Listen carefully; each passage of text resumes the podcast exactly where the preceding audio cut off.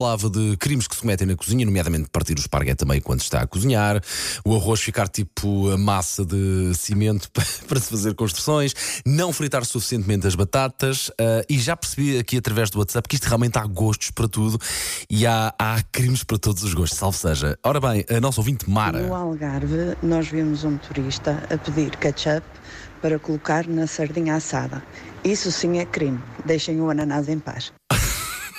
Sim, de facto, deixar o ananás. O ananás comparado com isto é, é para meninos. É, pá, sardinha com ketchup. Não, não fazer isso. Realmente estraga a sardinha.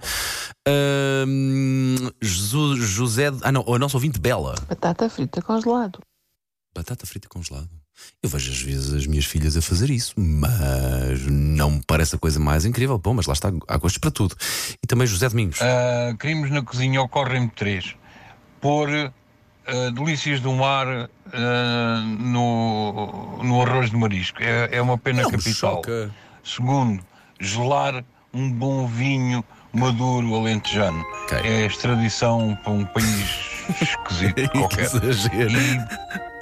Que exagero, que exagero. Acho que faltou, acho que faltou aqui uma, mas eu já vou ouvir. É pá, sim. ah,